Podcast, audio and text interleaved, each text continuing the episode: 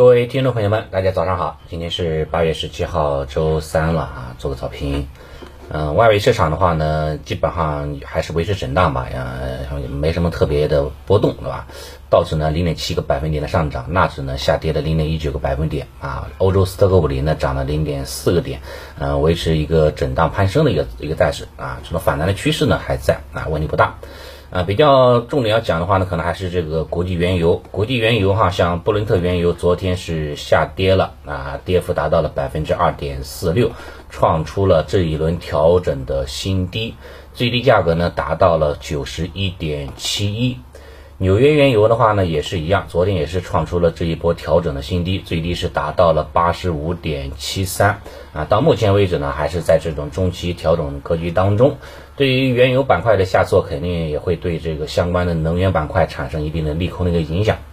但是呢，原油的话呢，像这个大幅度的单边下跌啊，也挺困难的啊。估计的话呢，这个原油哈，这个接下来的几个月啊，继续维持宽幅震荡的概率呢比较大啊。下方的话呢，这个强支撑可能就是在七十美元附近是一个强支撑，上方的压力呢大概是在一百三十美元是一个强压力。所以呢，未来的半年甚至较长的时间，基本上都会维持在七十到一百三十美元之间宽幅震荡整理。后市的话呢，再去选择方向啊，这个突破来寻求了，好吧？这是国际原油的走势。回到国内啊，国内的话呢，港股市场昨天跌的是比较的惨的啊，主要原因的话呢是美团，这个就不再去赘述了啊，因为啊，很多朋友呢可能可能会对这个中概股啦，对恒生互联啦，对这个恒生科技啦啊，有点这个信心不足。对吧？因为毕竟的话呢，它还是处于这样的一个这个中期下跌调整的这样的一个格局当中嘛。这样的话呢，这个能理解，对吧？因为的话呢，这个在调整当中哈，看不到这种希望啊，看不到这样的底部，确实呢是非常啊让人很煎熬的事情的。但是的话呢，也正是因为在这样的一个啊内忧外患的影响之下，对吧？啊，内部的话呢，之前有反垄断的啊这种打压，外部的话呢，有这种所谓的中美啊脱钩吧这样的一个威胁。啊，也正是有这样的一个大的啊利空的影响，所以呢，才把中概股哈估值打得非常非常低，打到了历史级别的这样的一个低估值区域了。所以呢，这也算是说这个过去十来年当中哈，这个啊为啊仅有的一次这样的一个估啊估值底的这样的位置当中的。所以呢，对于这样的一个估值底的一个位置当中，我个人觉得话呢，肯定还是机会大于风险的。整个的话呢，中概股的它的政策底呢已经是明显的夯实了，对吧？大概的话，也就是在今年的三月份，那出台了一些相关的一些这个啊政策措施啊夯实的这样的一个政策的一个底部，所以接下来的时间哈，就是一个啊慢慢的一个筑这样的一个情绪底啦，筑这样的一个市场底的这样的一个过程，所以呢消耗的时间比较长，但是我觉得话呢，在这样的一个位置当中哈，机会肯定是更大一点的，这个这点的话是毫无疑问的，对吧？只要说咱们还在用。阿里巴巴的软件产品、腾讯的产品，对吧？美团的产品，对吧？包括这个京东的产品等等，对吧？这些公司的话呢，还是维持这个利润增长的。虽然说高速增长已经过去了，但它只要还是维持这个增长的一个状态，对吧？当下的一个低估值，后面的话呢，都会有这种估值修复的一个空间的。因为现在的估值真的太低了，对吧？你看动不动啊这么大的一个。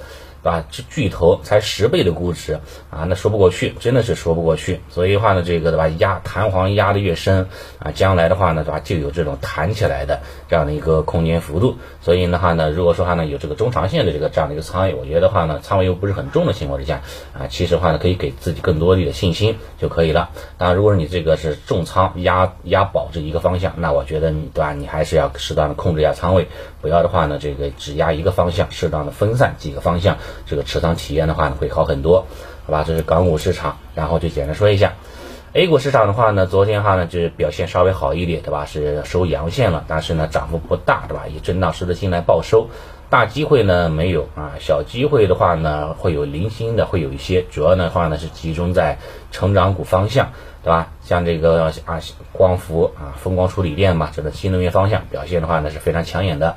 高端制造业当中的话呢，像这个机器人、工业母机，对吧？啊，都有一定的表现，包括军工，对吧？盘中的话呢，也都有一定的一个表现空间。所以呢，所以呢，机会呢还是在这样的一个成长方向，还是不断的有轮动，对吧？啊，消息面的话呢，主要还是这个四川啊，这个重庆，对吧？哎呀，以及像昨天收盘之后出来的一个叫什么江苏，对吧？开始要限电了，对吧？因为现在的天气真的太热了，动不动都是四十度以上。以前的话呢，很少看到四十度的这种天气，现在的话呢，四十度已经成为家常便饭了。所以高温天气这种冲击哈，也是影响到了这个民用电快速的增长，对吧？你像我们家，那从从早啊。基本上开到晚啊，可能一天二十四小时开空调的时间哈，基本上能够占到十八个小时、二十个小时啊这样的范围啊，可能就有有几个小时，因为关关空调可能到楼下啊散散步、透透气啊，仅此而已。那大大部分时间都都要开空调。那这个电费的话呢，确确实实哈是是增长很快的，对吧？都是以前的电费的三倍啊，这样的一个电费的一个情况。所以呢，也是让人啊，就是也是要开始疏导嘛。保大还是保小，对吧？你这个要要工业，还是要这个，还是要保保民生？那毫无疑问肯定是保民生嘛。所以呢，有些企业的话呢，就要开始限电哈，来保民生了这一块了。啊，这种高温天气呢，估计还要持续七到十天左右吧。啊，短期短时间之内哈呢，肯定还是会利好一些相关的一些这个绿电行业啊，电力行业，以及的话呢，相关的一些这个这个，因为产能受到限制哈，有些化学化工产品。对吧？产能的话呢，也会受到一定的冲击。你像这个什么原料硅了，对吧？光伏的，对吧？四川那边传这个重庆那边这个光伏那个原料硅，这个有机硅，对吧？也受到了一定的影响。但是呢，我看了一下这个相关这个这个调研，影响是有，但是产量哈，毕竟有限，对吧？你像七月份的话呢，整个的硅料的产量是七点三万吨，这次的话呢，限电产量估计减产也就是零点一四万吨，所以呢，影响。这个幅度哈比较有限，更多还是一种情绪方面的一种传递，可能有很大的影响，好吧？所以说炒这个上游上游的这种这个化工原材料的，要稍微注意一下啊这一块啊，尽尽可能还是以短炒啊为主就可以了。一旦趋势破坏了，一旦出现了加量施工顶部信号，该撤还是要撤，不要这个认死理啊就行了，好吧？这一个。然后的话呢，昨天的话呢，这个啊重要的消息呢，主要还是一个是上面开了一个会，对吧？啊，讲了一些东西啊，主要还是为了经济现在经济形势不是特别利啊，不是特别理想的吧？啊，可能将来的话呢，会出台一些相关的一些政策出炉，不出意外的话呢，对吧？这个过几天可能就要 LPR 要降息了。啊，可能降十个基点，也是为了刺激经济的一个复苏啊，有这样的一个要求，对吧？贷款利率的降低了，那么存款利率也会降低的，所以一些像一些这个挂钩的一些这个存款的理财产品，对吧？可能也会受到很大的影响。这一块的话呢，要提前做好一个打算，对吧？如果说已经到期的想去续的话呢，其实是可以考虑提前去续的，不然的话的话，一旦降息之后啊，它的一些理财产品呢，可能也会有所下滑啊，它的一个目标收益也会有所下滑，好吧？这一个。然后的话呢，像这个鼓励三胎政策呢，在昨天也开始出炉了，对吧？呃，整体来看的话呢，这个也是也是一样，对吧？这个政策的这种利好呢，毫无疑问是肯定是啊，有利于整个整个整个市场哈，就是呃恢复对这个生娃的这样的一个这样一个鼓励政策。但现在的话呢，说实话，大家的这种生娃意愿还不是那么强，动力呢不是很不是那么的足啊，没有这种真金白银的鼓励。对吧？啊，只是休假，对吧？只是就业这一块，我觉得，嗯，刺激政策影响幅度呢，可能相对来说比较比较有限啊，是吧？今年三胎政策可能会冲一波，但是估计哈，持续性不是很好，搞不好的话可能会冲高，然后就是回落了啊，所以呢，这一块炒作的朋友哈呢，要稍微注意一下啊。行了啊，持续性持续性的话呢，不是很强。